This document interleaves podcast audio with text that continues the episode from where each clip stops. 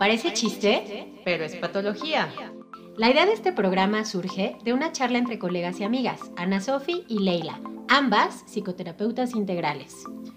Este es un espacio para ti, en donde te vamos a escuchar y platicaremos desde una perspectiva profesional, pero siempre divertida, acerca de las conductas que estamos normalizando y en realidad nos hacen mucho daño. Hola, ¿cómo están? Oli, oli. Hola. Oli, oli, hola, Ani. Ana, Ani, Sofi. Leili, alguien ya me ha dicho Leili algunas Gracias. Ay, me han dicho mil formas, güey. Laila, Leila, Lula. Bueno, ya está. Mi papá, así lo voy a quemar públicamente. Así, mi papá luego te dice Laila. Laila. Sí, siempre, Laila. Y yo, Leila. Así me dice, sí es cierto. Y yo, no es tan difícil. sí, ya sé, pero Laila me han dicho toda la vida. Entonces no es nuevo, no es nuevo. Bueno, pues ya estamos aquí en su programa. Uno buenísimo, pero ahorita les platicamos. Que se llama Parece Chiste es patología. y el día de hoy sí va a estar padre, la verdad nos estábamos saboreando las dos este programa, creo que desde que hablamos por teléfono y decidimos que este iba a ser el tema. Eh, bueno, antes de decirles de qué va, primero vayan por su juguito de uva fermentado, por favor. Salud. Salud. Y ya saben lo que quieran tomar. Gaby seguro si va por jugo. Giselle, si nos estás viendo, Gis, hace mucho que no sé de ti. Gaby, besos. Gaby, besos. Giselle, este, tu chela, una michelada de esas puercotas que te hacen decir aiga, esas que me encantan. También quiero unas. Gis, vamos por unas, porfa a la marquesa. es que invitación pública, ya sabes, para que no tenga forma de esconderse como tú con lo de Instagram. Ah, ok, entonces vamos a hacer pública la invitación. Ah, vamos todos a la marquesa. Ah, sí, sí, ¿Qué día?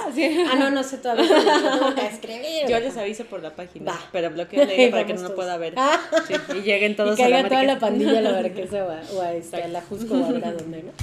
Este, en fin, bueno. Eh, ya ven que la semana pasada les decíamos que vieran la película. Si no la han visto, pónganle pausa ahorita, véanla y en dos horas regresan a ver el programa. Como agua para chocolate. Como agua para chocolate. De eso va. ¿Por qué surgió este tema? Bueno, tengo que decir que surgió precisamente platicando Ana Sofía y yo, pues que, creen que tenemos varias pacientes que son titas. Tal cual, ¿no? Y que de hecho esa es una película que constantemente recomendamos y también en la intención de lo que tú comentabas, de que queremos darle un poquito el giro al programa, que de repente le intenciamos demasiado también este, con ciertos temas. Entonces también está padre hacer como un análisis de las películas y una analogía con, con las problemáticas que vemos en el consultorio, ¿no? Claro. Y es... Porque además, bueno, debemos decir que incluso ya hemos tenido pacientes que en automático se identifican con este personaje sin que nosotros siquiera lo saquemos a colación. Sí, sí, sí. O sea, las historias, las películas, los libros, personajes mitológicos siempre van a ser eh, buenos para poder terapéuticamente trabajar el ver otros lados que nos está costando trabajo. E, eso es muy valioso a nivel terapéutico. Entonces, platicábamos de empezar también a ver, bueno, si también les gustaba a ustedes, ¿no? Este tipo de, de análisis y que sí te pueden ayudar más fácilmente a dar otra visión, porque pues como todo es más fácil ver las cosas afuera que adentro. Claro, Entonces, en proyección. Luego tenemos pacientes que sí nos dicen, es que soy como tal personaje, ¿no? Como tal personaje. Es como, ah, ok, ¿no? Y eso ya te da como mucha em, cancha para, para trabajar. Sí. Bueno, a propósito, perdón, a propósito de esto que dices, sí tengo que decir que, por ejemplo, en la carrera, una de las eh, grandes maestras que, que, tuve, que conocí, que por cierto creo que, no, no recuerdo si, si ya no vive, pero bueno, una gran maestra, recuerdo que en un seminario nos dijo, ustedes que van a ser psicólogos necesitan ver todo, todo la Rosa de Guadalupe, este, como dice la canción, el chale. Sí, güey, yo hice la misma jeta. Pero, pero, güey, nunca te falta alguien que llegue y te dice, es que me siento como María Inés, como ah, fulanita de Juntal, que quién sabe qué, que hizo el personajito así. Sí, dice, sí, eh, quién es, así. Ajá. No, a mí lo que me pasa con adolescentes, que yo veo mucho los adolescentes, también adultos. Todos se los mando a ella. sí, Sofía. Pero ahorita andan mucho con onda del anime y entonces, es que estaba luego el programa, y yo, y yo así, ¿quién es ese? Y yo, ya tengo tarea toda la semana, a ver el anime. ok. sí, sí. A mí, por ejemplo, que igual casi no veo niños, me pasa igual. Así me dice, ¿qué tal cosa? Y yo, ah". Bueno, pues ahí me pongo a ver que si los guardianes de la galaxia, que si el no sé qué, ¿no? Pues es parte de la chamba. A mí me cagan las telenovelas, me cagan. Si me puedes, me quieres poner de malas, ponme a ver las telenovelas del 2 o del cual no sé ni en qué otro canal hay. Imagínate, del 7 o de TV Azteca, qué sé yo. Pero pues de pronto tenemos que entrarle, ¿no? Sí, claro. Es el conocimiento de todo porque efectivamente nunca va a faltar alguien que te llegue y te diga como el personaje de tal, ¿no? Y tú, ¿quién chingas es ese? ¿No? Pero aquí curiosamente, por eso elegimos esta película, porque yo creo que es un símbolo súper representativo, ¿no? De un montón de cosas bien interesantes que ahorita vamos a platicar. Que se han dado en la crianza mexicana y que vamos a desglosar un tema cultural bien fuerte. O sea, yo sí tengo que decir algo que estábamos platicando ahorita, Ana Sofía y yo. Yo sí me encabroné cuando la vi. O sea, otra vez, porque de, de, decir que la he visto como mil millones. Y leí el libro hace muchos años, ¿no? El libro de Laura Esquivel. Y la volvió a ver para el programa. yo también. La volvimos a ver, por supuesto, y porque hicimos nuestras anotaciones. Sobre todo Sofía, pero era su tarea. la mía era. Sí, miren, ahí para... soy ñoña. es una super, ñoño. Sí. Ay, sí, sí, es bien ñoña.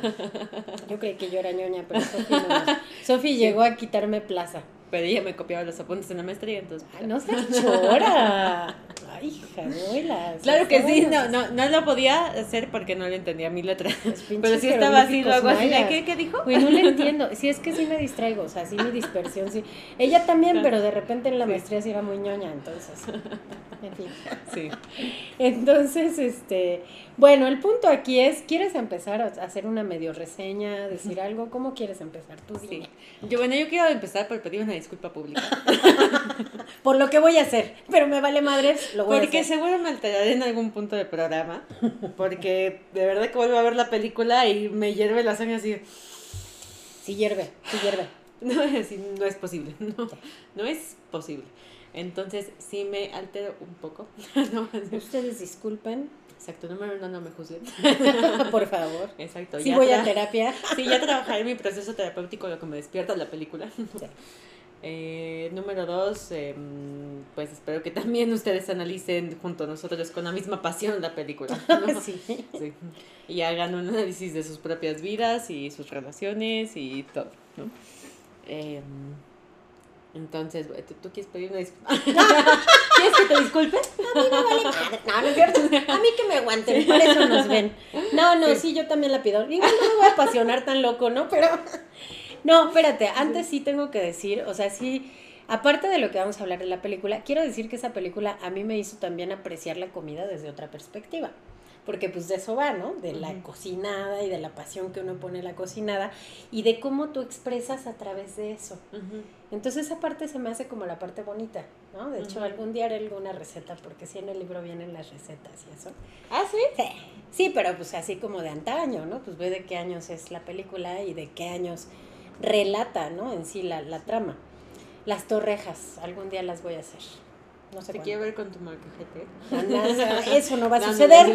ese es el metate. Eh, pero el metate. molcajete sí. no bueno, bueno, también usamos un molcajete. ¿no? La voy a poner a hacerlo conmigo para que aprenda, porque mi reina. ¿Por qué no traes yo qué dije? Pues porque estás diciéndole el molcajete al metate, mija. En mi casa hay molcajete. Nunca se usa, pero ahí está. De adorno. Sí, ¿Por qué no? Este. bueno, sí, sí, sé que ahí está. Yo creo que vámonos al turrón, como diría mi amado Ronnie. a lo que te truje, chencha. Exactamente. Vamos al tema. ¿Qué? Entonces, bueno, pues hacemos una pequeña reseña de la película para quien no la haya visto. Así es. ¿Te parece? Así es, porfa. Ok. Entonces, ¿no? Pues esta película está situada por la época más o menos como de la Revolución. Revolución. Y es una mamá que tiene tres hijas. Bueno, la película empieza justo cuando nace la hija más chica, Tita. Eh, el papá se muere de un infarto en el momento en el que alguien le sugiere que su hija mediana es hija de otro hombre. Lo que en ese tiempo llamarían bastarda, de alguna manera. Exactamente. O hija del pecado. Exacto. Entonces, bueno, se quedan las tres niñas con la mamá en un rancho. Me parece que como cerca del norte, ¿no? Algo así, ¿no? Por cómo hablan. Un poco, un poco puede ser. Este, Y eh, bueno, ahí tienen como a su servicio y todo, ¿no? Pero eh, como un estilo bastante ranchero, pues. ¿no? Y eh, bueno, obviamente conocen conceptos de antaño de pues la mujer cocina, la mujer se dedica a los hijos, a la casa, etcétera. Entonces, pues la mamá tiene adoctrinadas a las tres hijas bajo este esquema. Em, y además, costumbres antiguas de que la hija más chica no se casa y se queda a cuidar de la mamá. O sea, desde que nace se le otorga ese rol. Entonces, viene resultando que Tita, la hija más chica, eh, la del medio es Gertrudis y la grande Rosaura. Rosaura, así es. Entonces, eh, la hija más chica, pues se consigue un noviecito. Le gusta, ¿no? Digamos que le atrae Ajá. a Pedro. Porque además, pues de estas también costumbres antiguas y también me imagino que un poquito más como de, de, mm, o sea, no citadino el asunto, ¿no? Ajá. O sea, un poquito más... Que, perdón, cabe señalar, es que ahorita lo vi rápidamente, que transcurre en Piedras Negras, Coahuila. Ah, ok. Entonces, no imagínense, sí. pues sí, tirándole para allá, pues incluso las costumbres son todavía más arraigadas, ¿no? Ujú. Y además, pues rancherías que están como un poco, o sea, no son pueblos tal cual, están como un poquito más aislados de la sociedad, son como micromundos. rancherías. ¿no? Ujú. Ajá. Entonces, por lo mismo, los sistemas que se dan en las familias son como muy rígidos. Sí. ¿no? Es muy difícil cambiarlos porque pues, si no tengo contacto tanto con distintas cosas, pues bueno, obviamente lo que se piensa que es eso es y se acabó. Entonces, eh, de- de- desde este tipo de costumbres de pues vienen los vecinitos del rancho de junto tal vez, ¿no? Y estando todavía muy chiquitos como que me gustó la niñita que trae a servir la comida porque así empieza la relación entre Tita y Se Pedro. ¿no? sonríen, ¿no? Ajá, está haciendo Tita una niña de qué te gusta, ¿10 como, años? Como 12, entre Ajá. 10 y 12 por ahí. Exacto, Ajá. pero que le empieza a echar el ojo. Y entonces ya estando un poquito más grande, tal vez ya unos 16, 17 años, por ahí. no sé. eh, pues ya ahora sí le echa el ojo bien, ¿no? Y le confiesa que está enamorado de ella y todo, y ella le dice, pues tú también me llamas la atención, pero pues a ver qué pasa, ¿no? Ella empiezan a noviar, ¿no? Y eventualmente él quiere pedir su mano. Y la mamá, que se las huele de todas, todas, ¿no?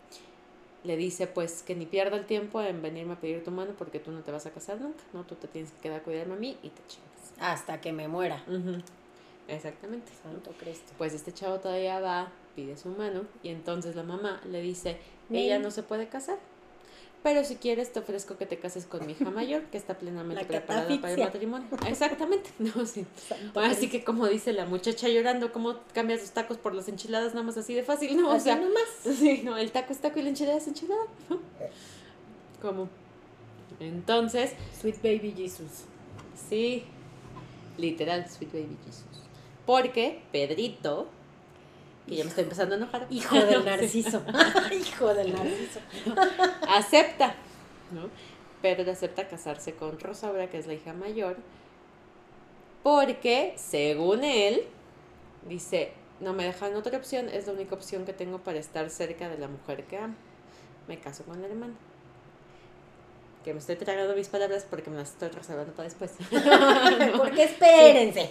Porque según yo sí hay opciones, pero bueno, ¿no? Ajá, No, pues, según por él. supuesto, se la hubiera robado.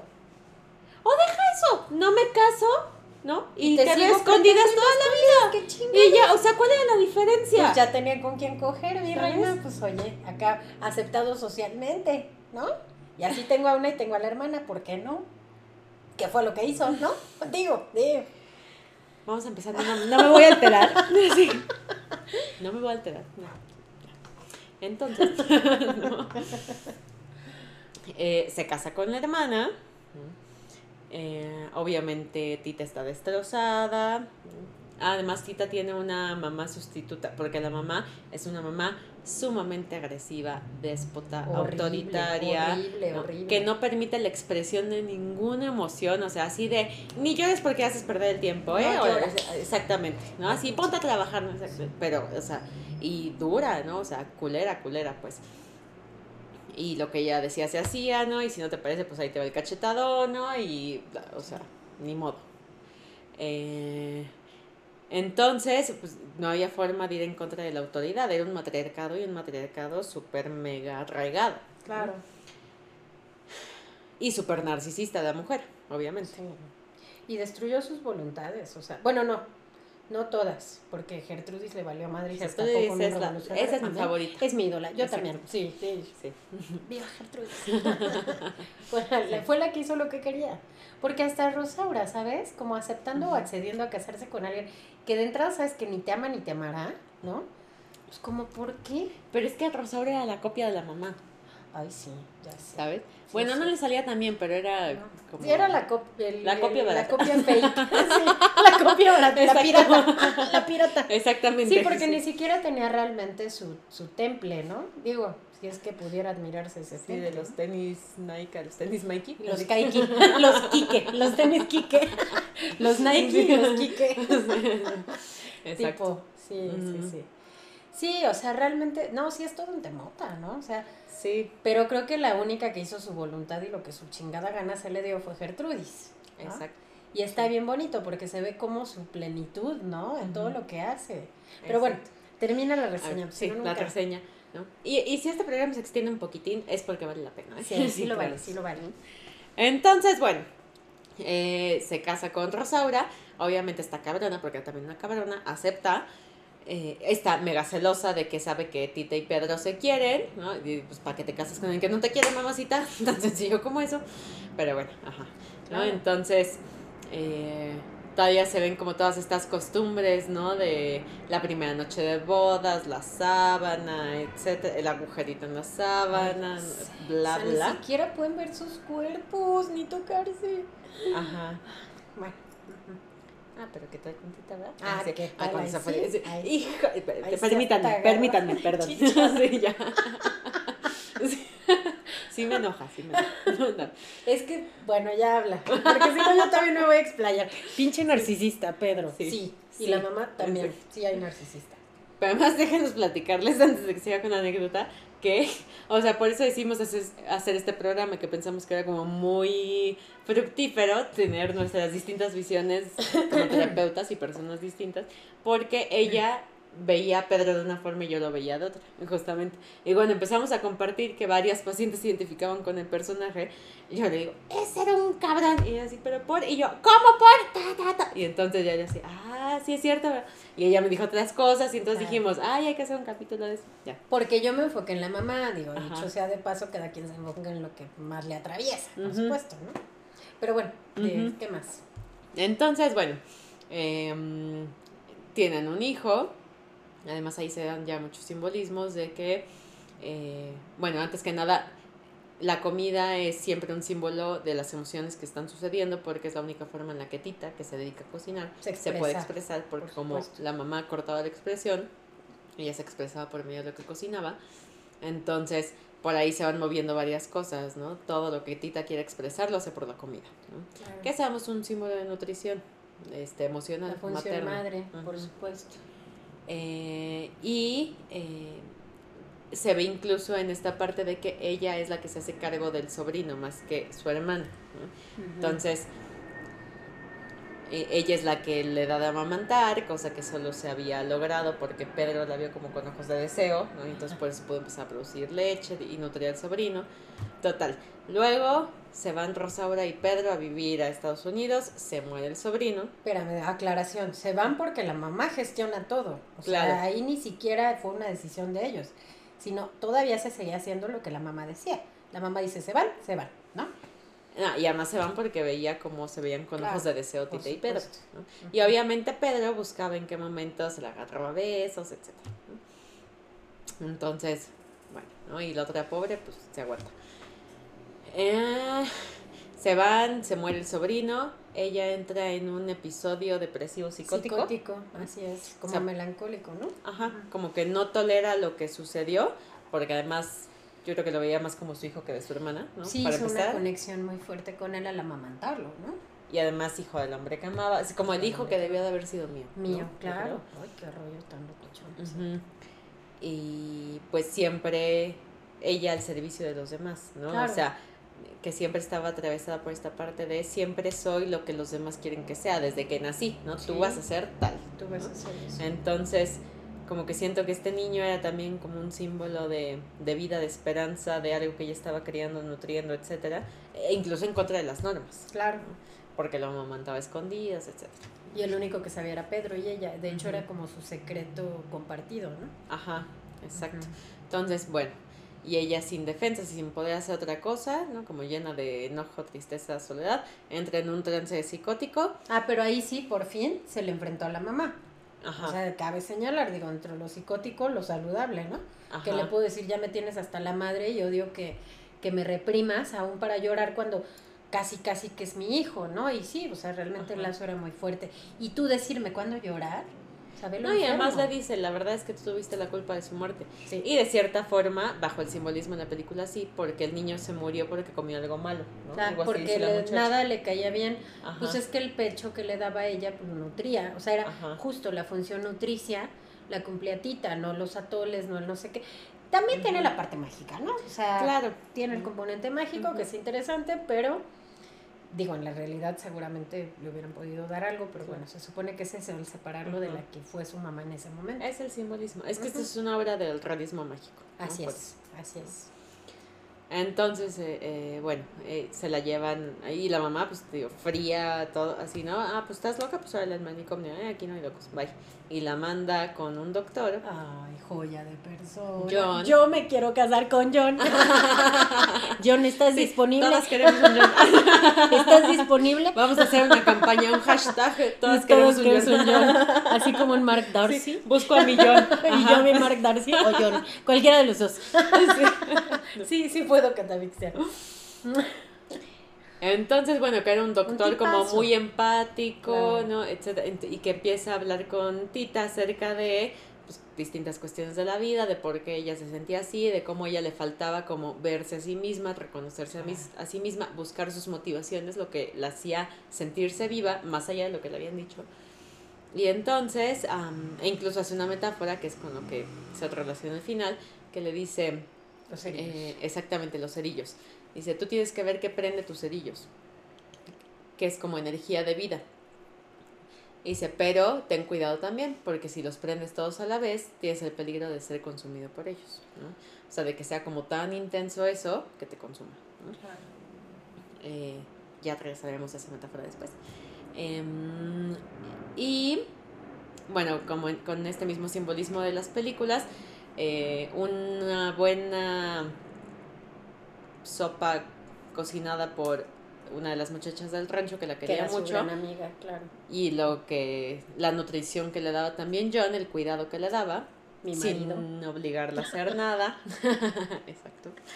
Ajá. Eh, la sacan del trance psicótico y le permiten como recobrar la cordura. Y entonces John le pide a Tita que se case con él y ella le dice sí. Dice, y además no voy a regresar a vivir a casa de mi mamá. ¿No? O sea, como lo primero que ella estaba haciendo por sí misma, ¿no? Decidiendo para sí misma y Casi salirse después de veintitantos años, ¿no? de la dictadura, ¿no? Sí. Opresora. Sí, sí, sí.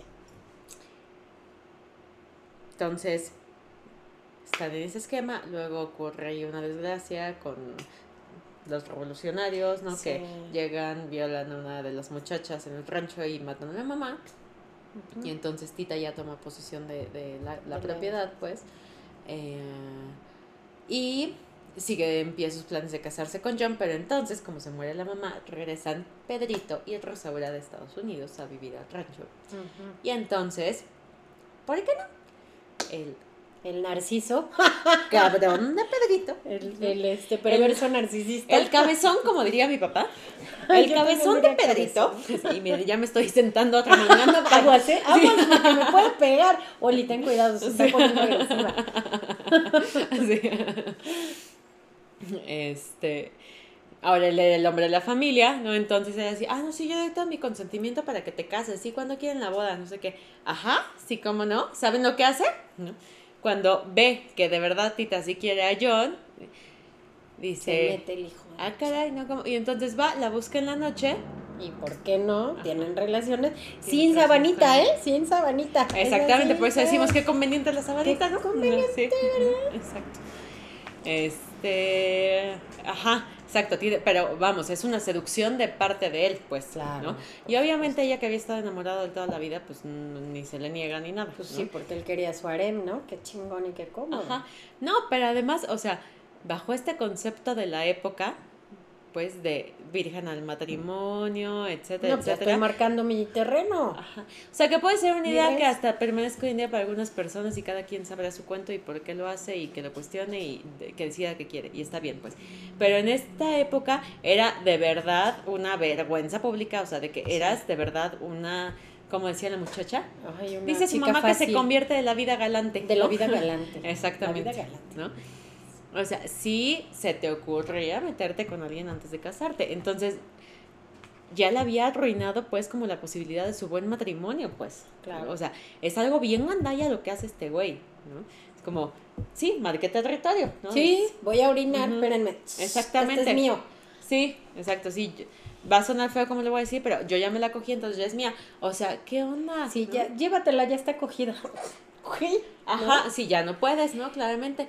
Entonces se vuelve ahí una onda bien gandalla. Este, todavía ella pues le dice a John, así de, ¿sabes qué pasó esto? Ya no me puedo casar contigo. John le dice, pues a mí eso no me importa. No- o sea, no te voy a decir que, ay, sí, qué contento estoy, pero no ha alterado lo esencial que eres tú y yo quiero hacer una vida contigo.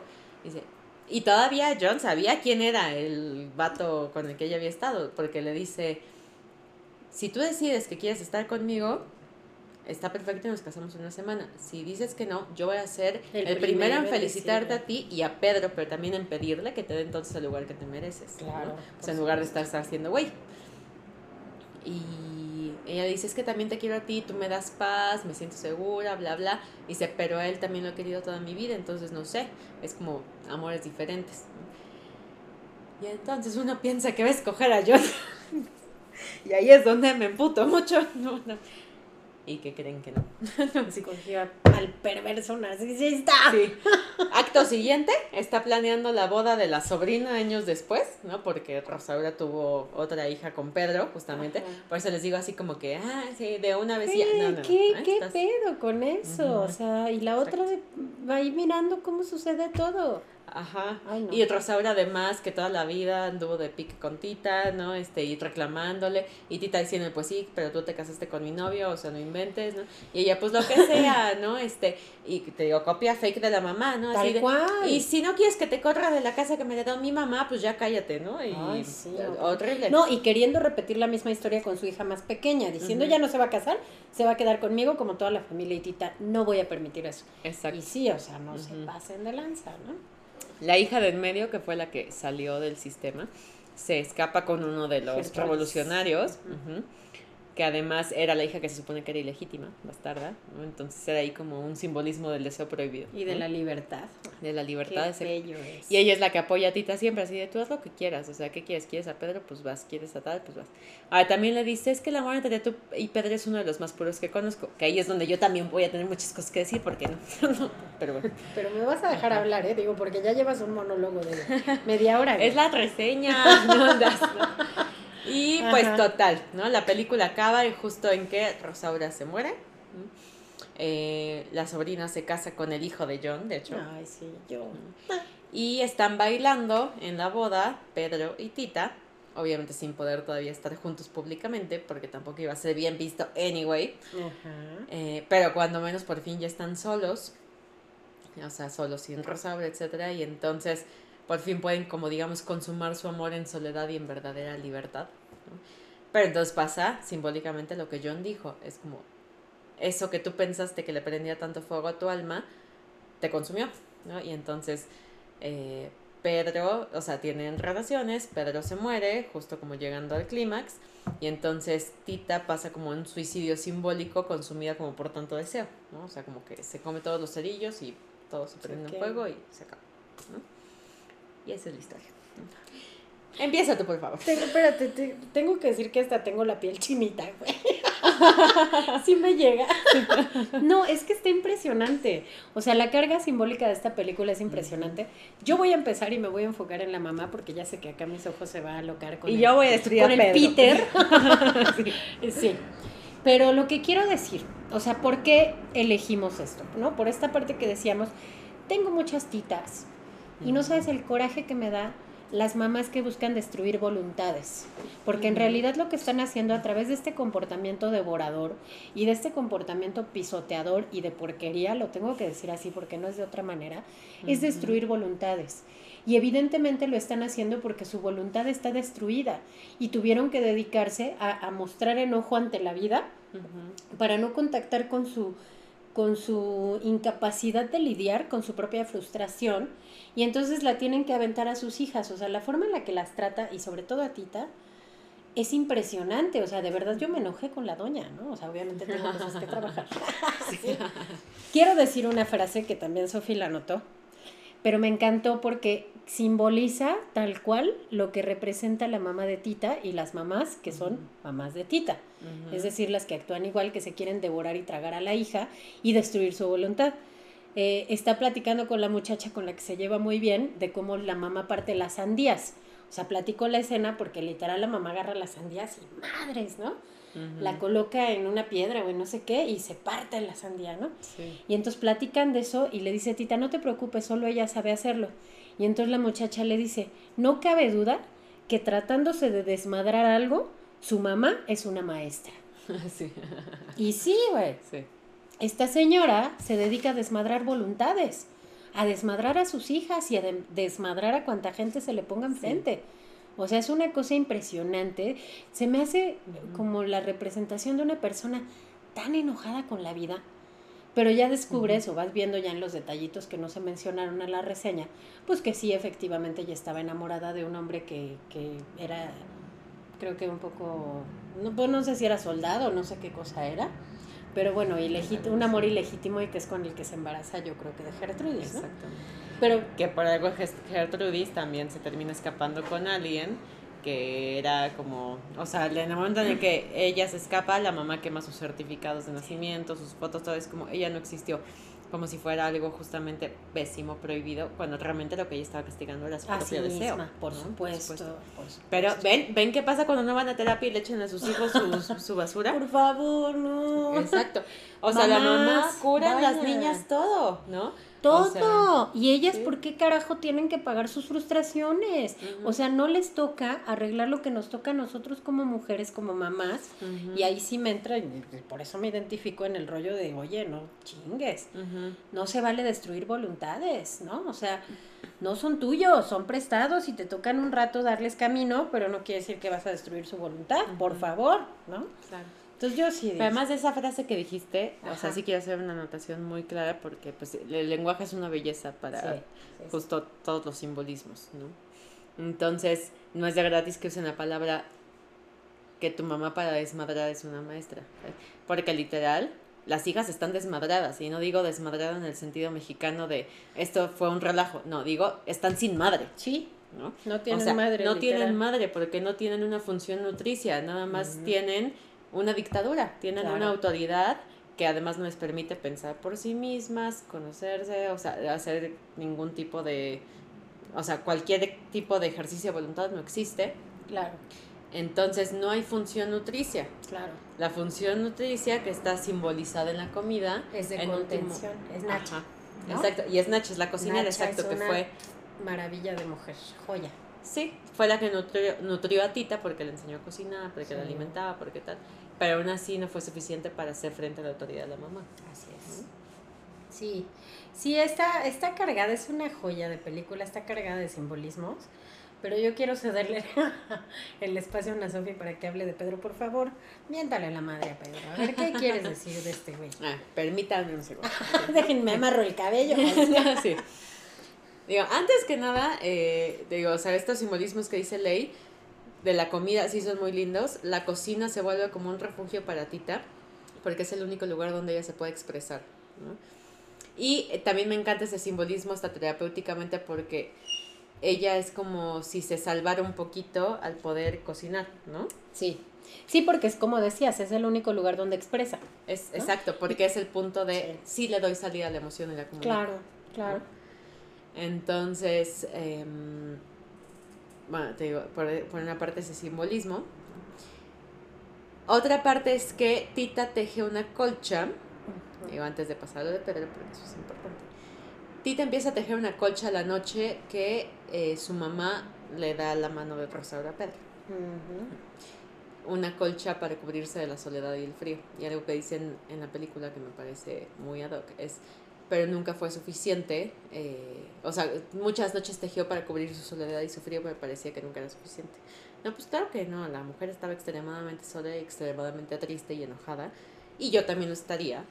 si no le podía hacer frente Un sometimiento. a un sometimiento de ese tipo.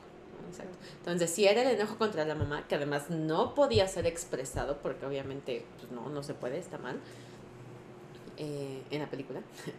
En la vida háganlo, por favor. Ay, por favor, por favor, libérense de esas sí. mamás. Por favor. Este, Corran, corran. Pero bueno, cuando estás bajo una dictadura, sí, pues no, claro que no puedes hablar porque pues, te matan, ¿no? Te va muy mal. Claro. En este caso, la mamá, pues es como Gertrudis, ya no eres mi hija, se acabó. Ujú. O te mando al manicomio, se acabó. Entonces, obviamente, el enojo va contra sí misma, ¿no? Por eso es el efecto de, bueno, eh, la depresión psicótica. Así es. Que la depresión es enojo y tristeza volcado contra ti, ¿no? En vez de darle una salida a quien le tocaba. Pero es un simbolismo muy lindo de las defensas que ella estaba usando, porque entonces ella usaba como el aislamiento efectivo para intentar protegerse y entonces por eso pues me tapo, ¿no? Que es la colcha, me cubre del frío, me protege, etcétera. Aquí, como bien dicen, la cubría de la soledad y, y- y la tristeza y el frío, pero no era suficiente, era tanto que se desborda y entonces hacen una metáfora muy linda cuando se la llevan ella al manicomio, que es la colcha nunca se acaba, ¿no? O sea, arranca el coche y va y va y es como, no hay defensa que baste para cubrir esto, ¿no? O sea, ya es demasiado. ¿no? Claro, ya me rebasó. Exacto. ¿no? Totalmente. Que eso es lo que pasa cuando pues, no puedes expresar nada, ¿no? Entonces, eh, ahí quiero hacer otra anotación que se parece mucho a este mito, ¿no? De, Ya sé cuál es. es que no me acuerdo. ¿te acuerdas cómo ¿Penélope se llama? o...? Creo que era ¿No era Penélope. Penélope? Ajá. Sí, ¿no? O Salud. No, Penélope. Penélope. Es. Penélope, me parece. Que bueno, ya no les vamos a contar esa anécdota porque sería de- otro programa. otro programa, pero ella cose y descose esperando eternamente a que regrese su marido, ¿no? su hombre, el amor de su vida. Entonces creo que va también un poquito por ahí la metáfora de la colcha que es eterno, Sí. esperando eternamente al amor de su vida. ¿no? Ujú. Pedro. Entonces, bueno, ¿no? Em, es el cuidado del doctor el que la saca, ¿no? un cuidado completamente distinto al que había tenido, que es un cuidado en el que te tomo en cuenta, te escucho, ¿no? Este, te Perdón, aquí quiero señalar que el doctor era gringo, entonces obviamente era una mentalidad totalmente diferente a la tradicional mexicana, que de hecho cuando la mamá dijo es que ella no se puede casar porque él dijo, ¿qué? O sea, así Ujú. como. ¿What the fuck? ¿No? O sea, ¿de Exacto. dónde viene esa idea tan arcaica, no? Claro. Y entonces obviamente pues desde esta libertad y de- desde ahí le hablaba Tita, ¿no? Y desde ahí despertó en ella esa parte que ella tenía súper muerta y súper reprimida, ¿no? Después tener una vida diferente. Claro, claro. supuesto. O sea, tú puedes elegir. No es como que todo ya esté prescrito y tengas que aceptarlo, ¿no? Entonces, Y ahí sí es donde yo voy a desmadrar a Pedro. puto Pedro. Ah, no. Sí, no. Sí, porque, a ver, a nivel romántico, que el romanticismo ya hemos quedado que está cargando, está cargado de muchas cuestiones sociales que no van y que sí son patológicas. Sí. Se puede ver como, ay, qué lindo, le espero toda la vida, intentó estar cerca de ella, ¿no? Eh, su amor sobrevivió hasta el final, este, es que tuvieron muchos obstáculos que no pudieron superar para estar juntos. Así, no, no, no. Digo, ahí es donde me alteré un poco. Porque, a ver, ok. Empecemos por el, me caso con la hermana, como por, Sí. O sea, ¿Por? ¿no? O sea, neta. Sí. para estar cerca de ella. Ay, papacita, mi vida te mandaron a vivir a Estados Unidos, neta. O sea, qué brillante plan, ¿no? O sea, ajá, si voy a vivir dentro de la misma casa que todas las demás porque será la costumbre, ¿no? Entonces puede estar cerca, ¿no? Pues esa es una pasión prohibida, ¿no? Llamémoslo así. Claro. Hubiera sido más prohibido decir, pues no me caso y la veo escondidas. Claro. Me la robo, como le dice Tita también. Así hubiera preferido que me robaras, ¿no? Ah, no, te casas con mi hermana, ¿no? O sea, ¿cómo? No, y espérate, o sea, bueno, perdón, espero no adelantarme a tu análisis de Pedro. Pero hay No es una parte, o sea, hay una escena. Es no, catarsis. es catarsis. Hay una parte en la que todavía Pedro le reclama. Todavía que yo me sacrifiqué por ti, casándome con tu hermana, no mames. O sea, neta. Gracias, güey. Gracias, creo. Todos, sí, le dice todos los sacrificios que yo he hecho por ti. Ah, porque después de que tienen relaciones Tita, como tienen tanta culpa cargando, sospecha que está embarazada. Que no es cierto, no estaba No, embarazada. Pero entonces Pedro ya está bien emocionado porque pues ahora sí, ¿no? Ah, ya, ya lo hice efectivo. Soy hombre. Exacto. Tengo Y entonces le dice, ¿todavía te vas a casar con John? Y ella, pues, no sé, ¿no? Y él, ¿cómo que no sabes? O sea, si estás con mi hijo. Y dice, pues, ¿qué crees? No estoy con tu hijo. O sea, el que ya no estaba embarazada, pues, eh, se equivocó. Eh, y entonces ahí es cuando él le reclama. Y ahí es donde ves, te digo, lo cabrón. Porque me dice, después de todos los sacrificios que yo he hecho por ti, claro, ya dejas aquí al hombre enfermo y no sé qué, ¿no? Ah, porque se quemó, ¿no? Dicho sea de Ajá, paso. se quemó. El exacto. sangüey por pedo, ¿no? Por estar con los revolucionarios ahí en la fogatita. Ajá, exacto. Y todavía. Este Entonces- pobre lisiado.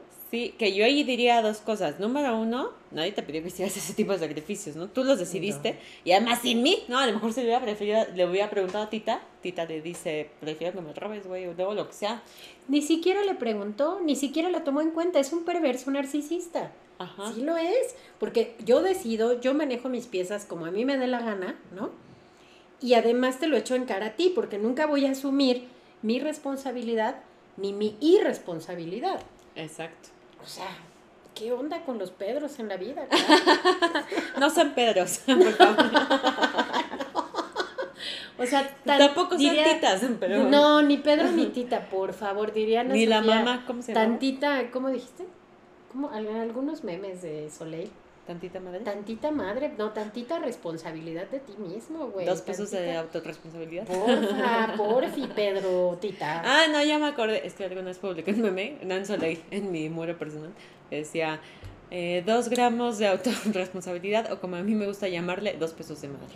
sí, ¿no? sí, porfis, ¿no?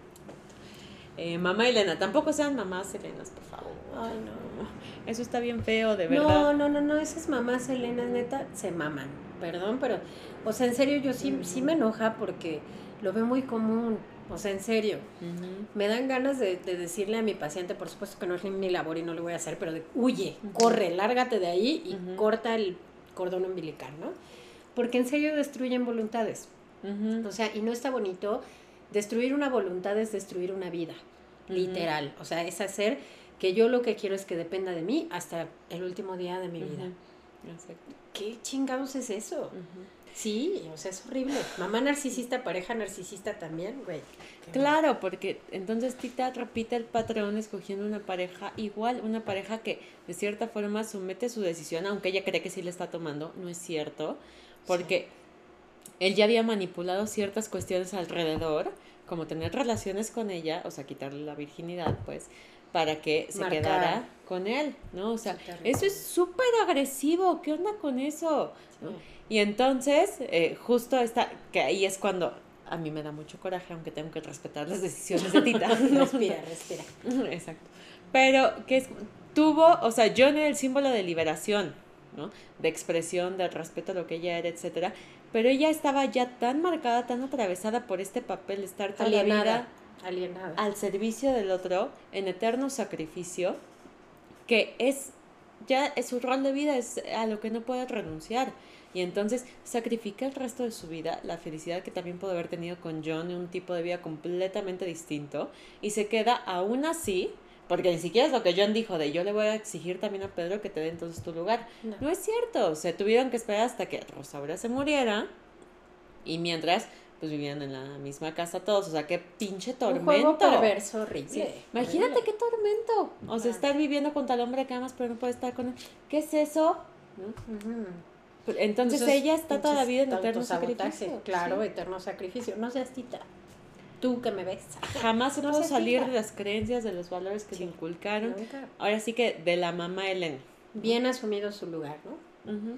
Hay que romper con esos valores. Hay que romper con. A veces hay que sacudirse a la familia. O sea, yo creo que ya tenemos que empezar a aterrizar, mi reina. Yo sé que estamos muy contentas, pero... Yo estoy bien emocionada y bien enojada. sí, hay que trabajarlo también, pero... No, sí, o sea, en serio, yo, yo creo que sí ya casi para, digo, no, no clavarnos o explayarnos demasiado.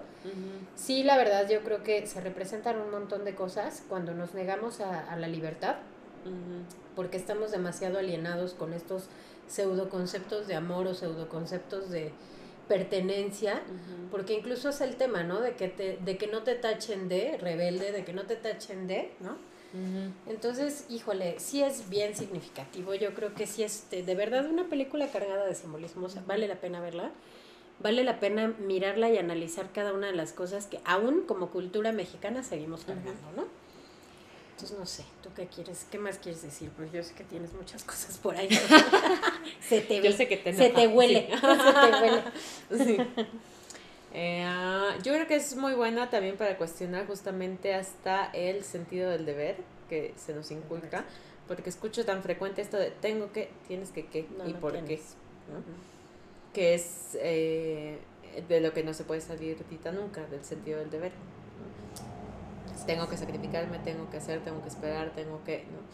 Y es curioso porque lo intenta, pero nada más no lo logra. En algún punto le dice a su hermana, pues voy a seguir haciendo esto mientras no se me tome en cuenta. Pero al final del día ni ella misma se logra tomar en cuenta. Entonces es la, la paradoja que, que, se da. Eh, en un sentido psicoanalítico sería equivalente al super yo.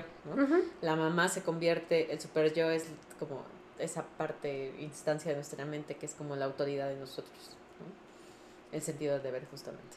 Eh, que obviamente en Tita era mega castigador, perseguidor, punitivo, rígido, porque tomó el de la mamá. La mamá, por supuesto. Que todos tomamos eh, cosas de las personas que conocemos, pero hay que empezar a cuestionarlas y tratar de flexibilizarlas un poco en función de lo que nosotros necesitamos.